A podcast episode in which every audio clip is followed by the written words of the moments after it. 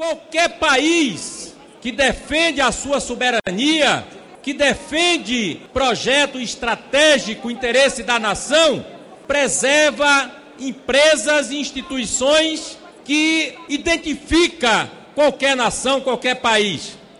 Vai vender a casa da moeda, vai entregar o SERPRO, processamento de dados na sociedade da comunicação, da informação. Isso não interessa ao Brasil. Isso pode ser privatizado, pode entregar a qualquer um para ter acesso a dados que podem, seguramente, o objetivo é comprometer a soberania do Brasil. Vende a empresa de comunicação, a Eletrobras vai ser entregue.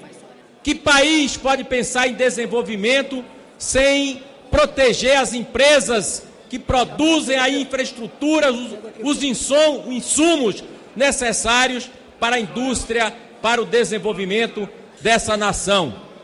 Mas não para por aí.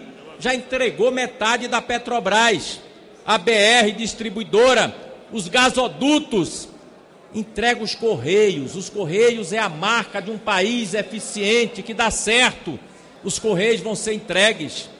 Logo depois, as refinarias, a exploração do petróleo, o Banco do Brasil, a Caixa Econômica, tudo está à venda. Não, o país não está à venda, não pode estar tá à venda. Nós não podemos e não vamos entregar isso. O nosso povo tem o direito de protestar, de se mobilizar. Esse Congresso vai debater esses assuntos e eu tenho certeza que a visão que vai prevalecer não é a visão do entreguismo que esse governo propõe.